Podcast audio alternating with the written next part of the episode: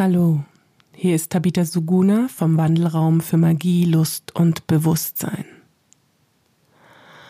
Warum ist Selbstliebe so wichtig in Zeiten der Transformation oder, wie manche auch sagen, in Zeiten des Aufstiegs?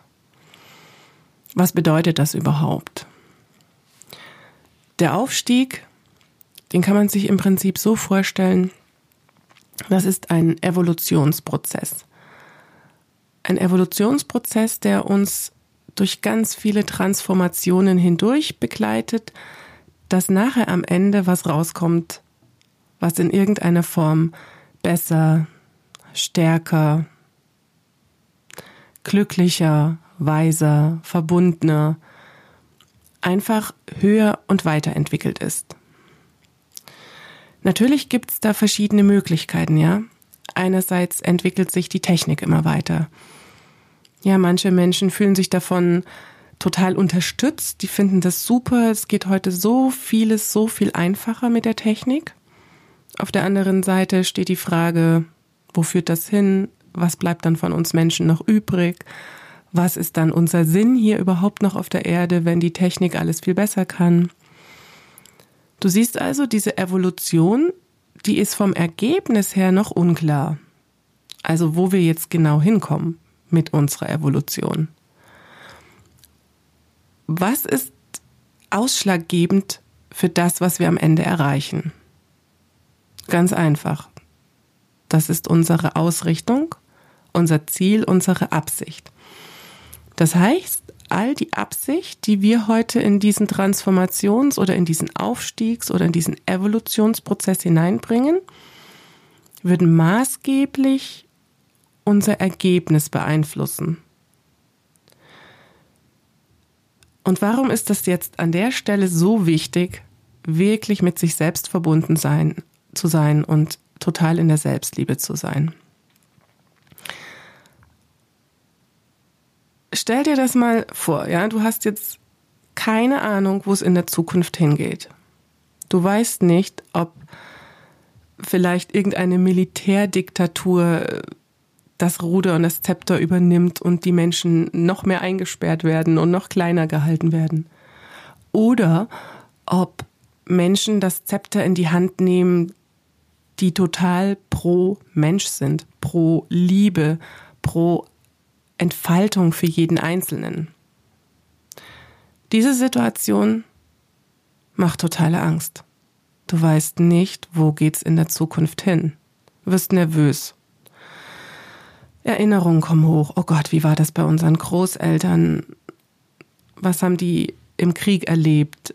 Wie war das, wenn auf einmal jemand das Zepter in die Hand nimmt, der überhaupt kein Menschenfreund ist, sondern dem es nur um Macht geht? Total beängstigend, oder? Und wenn dann einer an die Macht kommt, der so psychopathische Züge hat und überhaupt nicht mehr menschlich empathisch fühlen kann, dann passieren ganz furchtbare Sachen.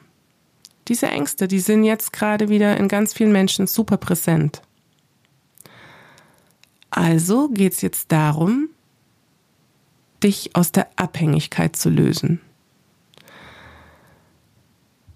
Ich beschäftige mich schon seit einiger Zeit mit dem Thema, was es bedeutet, wirklich in die hohe Kunst der Selbstliebe einzutauchen und wofür das überhaupt wichtig ist. Alles, was mit Selbst zu tun hat, Selbstliebe, Selbstbewusstsein, Selbstwert, Selbstrespekt, Selbstfürsorge. Das dreht sich immer wieder um sich selbst. Wenn du wirklich in allen Punkten in dir total angebunden bist und zu Hause bist, du bist in deinem Körper sicher, du bist in deinem Körper glücklich, Du bist mit deinem Mindset glücklich. Du bist in deinem Herzen frei. Dann kann das dir relativ egal sein, was im Außen passiert. Man kann dir alles wegnehmen. Ja, vielleicht kennst du aus der Bibel die Beschreibung von Hiob, der alles verloren hat. Und der Deal zwischen der dunklen Seite war und der lichten Seite, ne? Nimm dem doch mal alles weg, dem Hiob. Der ist so reich, dem geht's so gut. Aber pass mal auf, wenn der nichts mehr hat, dann wird er total ablusen und dann wird er in eine negative Haltung umswitchen. Ja, dann wird er Gott verfluchen und sagen, okay, tschüss, ich gehe da mal. Was ist passiert? Hiob ist in seinem Glauben geblieben. Warum?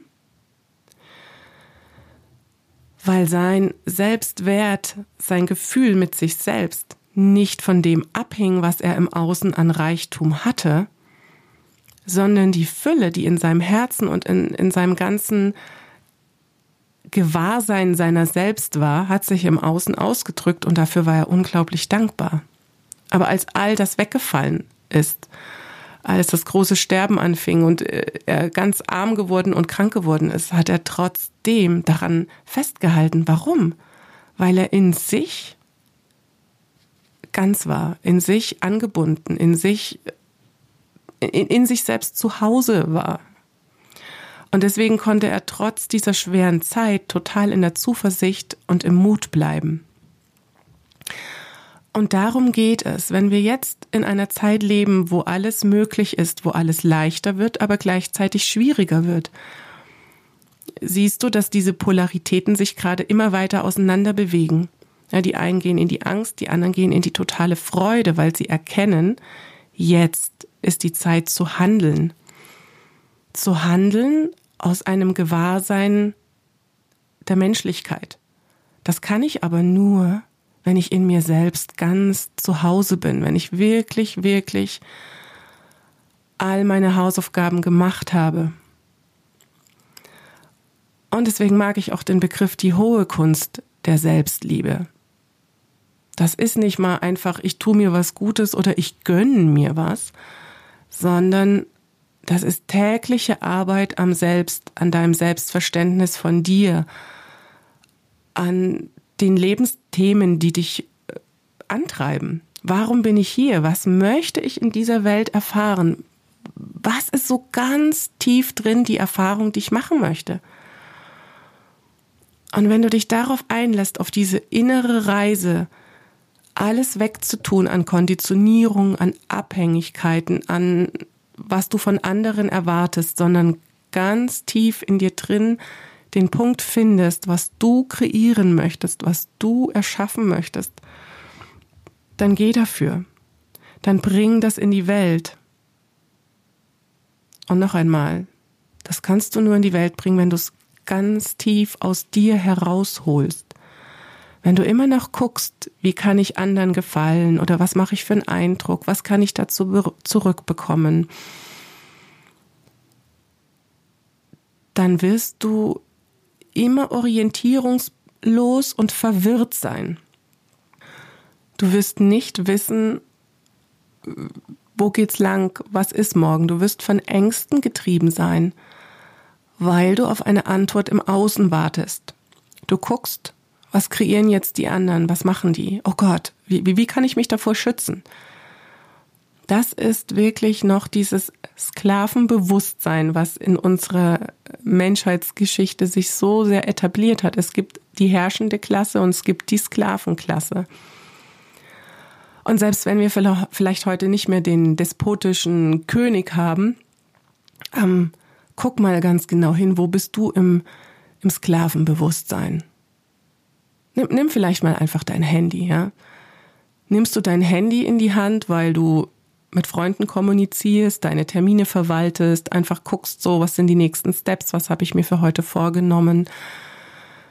Oder mal ein Buch liest, was dich weiterbringt. Oder greifst du zum Handy, wenn du gerade nervös wirst, wenn du denkst, ach, ich wollte eigentlich was machen, aber das klappt jetzt nicht. Ah, ich bin gerade so unkonzentriert. Ach, gucken wir doch kurz mal auf Facebook oder Instagram, was es da wieder für neue schöne Impulse gibt. Ja, einerseits ist das eine tolle Idee für dich zu sorgen und zu gucken, wie kannst du positive Impulse in dein System bringen. Aber guck mal, ob du das dir nimmst und deins draus machst, also für dich selbst täglich praktizierst, was auch immer deine Praxis ist, oder kommt das immer wie ein Trostpflaster drauf? Auf, oh Gott, ich bin gerade gestresst, ach, gucke ich mir mal schnell was Inspirierendes oder Motivierendes oder was Lustiges an, damit ich lachen kann. Dann bist du aber total abhängig. Dann bist du noch im Sklavenbewusstsein. Da bist du noch nicht Ich sorge für mich und ich habe meinen Weg gefunden, wie ich dafür sorge, dass es mir gut geht. Und dann bist du auch noch abhängig, etwas zu tun, was andere gut finden. Und heute ist wirklich die Zeit gekommen, jetzt in dieser Corona-Krise, wo viele Menschen zu Hause sind und irgendwo auch abgeschnitten sind von ihrem sozialen Leben. Ja, das soziale Leben findet jetzt eher virtuell statt. Nimm dir wirklich die Zeit und fühle in dich hinein. Wo bist du noch in irgendeiner Form abhängig? Gedanklich, emotional? Wo bist du noch in Kompensationshandlungen? Und wie möchtest du das transformieren? Wohin möchtest du dich transformieren? Möchtest du dich vom Homo sapiens zum Homo Deus entwickeln? Zu dem, der die Göttlichkeit in sich erkannt hat, fühlen kann und sie nach außen bringen möchte?